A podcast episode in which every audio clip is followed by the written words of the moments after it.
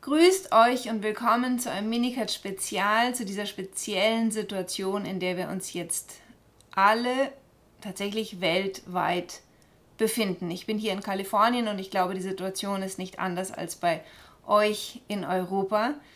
Wir sind in Quarantäne, haben plötzlich alle viel mehr Zeit, sind auch beängstigt, weil der Virus lebensbedrohlich sein kann. Für einige sicher hat jeder einen geliebten Menschen, um dessen Wohl er bangt und zittert, wenn er nicht selber sogar zur Risikogruppe gehört. Das ist eine Zeit, die wirklich die ganze Welt auf erstaunliche Weise vereinigt, weil wir alle dem gleichen Feind gegenüberstehen, auch wenn das ein Feind ist, der gar nicht denken kann.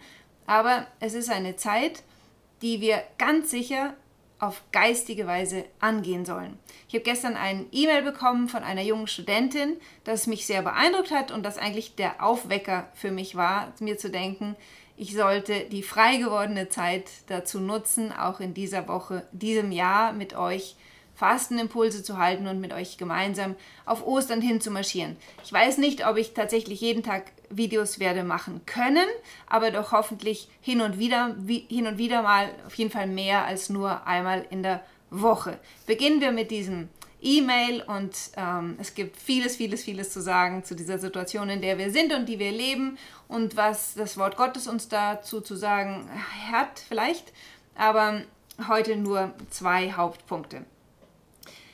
Sie schreibt, liebe Nina, du hast sicher schon mitbekommen, dass jetzt bei uns im Bistum alle heiligen Messen bis Ostern gestrichen worden sind. Ich finde es so schrecklich, dass uns dieses Sakrament vorenthalten wird. Was können wir tun? Ich fühle mich so verloren und finde die momentan zu beobachtende Entwicklung in der Kirche so beängstigend. Was ist passiert, dass einfach heilige Messen gestrichen werden und uns somit ein Sakrament weggenommen wird? Liebe Nina, vielleicht weißt du, wie wir uns jetzt am besten verhalten sollen und vielleicht verstehst du auch besser, was gerade in der geistlichen Welt passiert. Ich weiß natürlich auch nicht, was in der geistlichen Welt passiert, aber ich bin überzeugt, dass wenn wir gemeinsam das Wort Gottes studieren, das Wort Gottes uns Lichter auf diese Zeit schenken wird. Zunächst möchte ich etwas sagen für diejenigen, die jetzt schon von diesem eucharistischen Fasten hm, betroffen sind. Ich will auf keinen Fall die Entscheidung der Bischöfe, die Messen zu suspendieren, kommentieren oder kritisieren, denn das steht mir nicht zu. Unsere Bischöfe tragen eine enorme Verantwortung in dieser Situation. Jeder alte Mensch, der in der heiligen Messe sich mit dem Coronavirus ansteckt, weil sein Nachbar niest, steht unter der Verantwortung der Bischöfe. Und wenn einige Bischöfe entschieden haben, die Messe schon zu suspendieren, obwohl es der Staat noch nicht verordnet hat, dann haben sie das sicher im Gebet und mit ihrem guten Gewissen vor Gott getan, aus Schutz für die Menschen. Natürlich bin ich auch froh für jeden Bischof, der das Messopfer und besonders die heilige Kommunion weiterhin zugänglich macht. Aber vielleicht könnte es ja sein, in euren Städten, dass ihr mal die Priester fragt, wo die Messe nicht mehr öffentlich gefeiert werden darf, ob ihr wenigstens die Kommunion empfangen dürft. Denn das gibt es ja und das könnte man ja regeln, dass die, dass die Gläubigen äh, im sicheren Abstand voneinander wenigstens die Eucharistie empfangen können. Was ich auch ähm, sagen möchte, ist, einige Leute haben mir geschrieben, man denkt an die Stelle in der Heiligen Schrift, wo davon die Rede ist, dass das tägliche Messopfer abgeschafft wird. Ich muss zugeben, diese Stelle kam mir auch in den Sinn, aber das ist nicht der Fall. Die Priester feiern ja weiterhin die heilige Messe und wir können auf geistige Weise an den Früchten des Messopfers teilnehmen. Übertreiben wir nicht, sind wir uns bewusst, das ist jetzt eine Phase von zwei, vier oder sechs Wochen, aber es ist nicht so, dass die Kirche das Messopfer abgeschafft hätte. Es wird weiterhin gefeiert und das ist entscheidend. Zugleich müssen wir, die wir davon betroffen sind, realisieren, dass der Römerbrief, und das gilt jetzt für die ganze Krise, ja, der Römerbrief sagt, Römer 8, 28, denen, die Gott lieben, gereicht alles zum Guten, alles, ohne Ausnahme. Selbst wenn der Pfarrer die Kirche zusperrt und ich Jesus nicht mehr empfangen kann, wenn ich Jesus liebe, weiß ich, weil es das Wort Gottes ist und Jesus hat gesagt, Himmel und Erde werden vergehen, aber mein Wort wird nicht vergehen, weil das Wort Gottes es sagt, wird diese Situation auch mir und dir zum Seelenheil auf eine Weise, die nur Gott bekannt ist, aber er hat es uns versprochen. Wenn ich also vor der geschlossenen Kirchentüre stehe und mein Herz sich danach sehnt, Jesus zu empfangen, darf ich wissen, dass wenn ich die geistige Kommunion mache, er in der gleichen Weise zu mir kommt und mir vielleicht noch größere Gnaden schenkt, weil meine Sehnsucht größer ist. Wisst ihr, das Problem ist ja oft, dass wir am Sonntag einfach so zur Kirche latschen, weil wir wissen, wir sind Katholiken und das gehört zur Sonntagspflicht, aber wir haben gar keine echte Sehnsucht im Herzen, Jesus zu empfangen. Indem der liebe Gott jetzt mal eine Weile die Kirchentüren absperrt, weckt er uns auch aus unserer Lauheit auf, mit der wir uns so dran gewöhnt haben, dass Jesus einfach immer für uns zugänglich ist.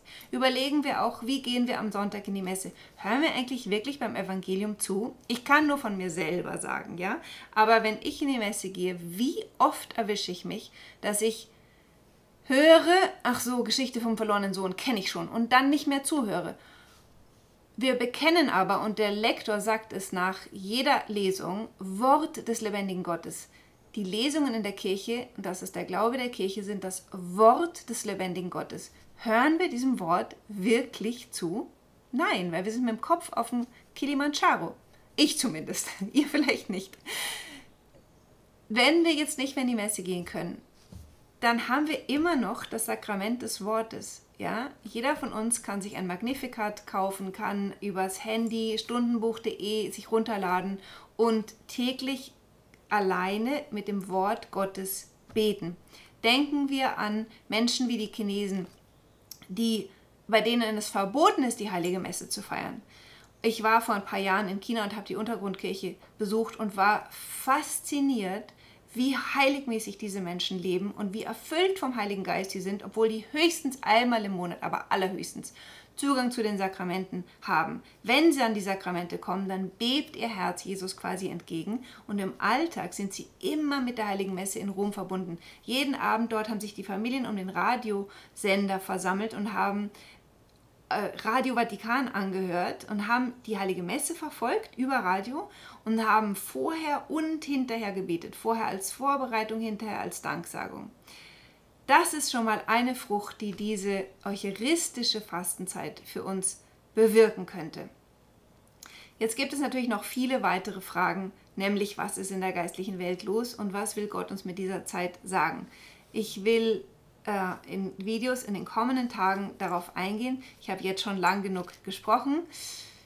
Ich wollte euch nur dazu ermutigen, gerade diese Situation des eucharistischen Fastens jetzt in einem positiven Licht zu sehen. Die Sache ist in sich nicht positiv, aber Römer 8, 28, denen, die Gott lieben, gereicht alles zum Guten. Und wenn wir es annehmen, im Gehorsam, es ist jetzt der Wille Gottes für uns, dann wird großer Segen für uns daraus entstehen.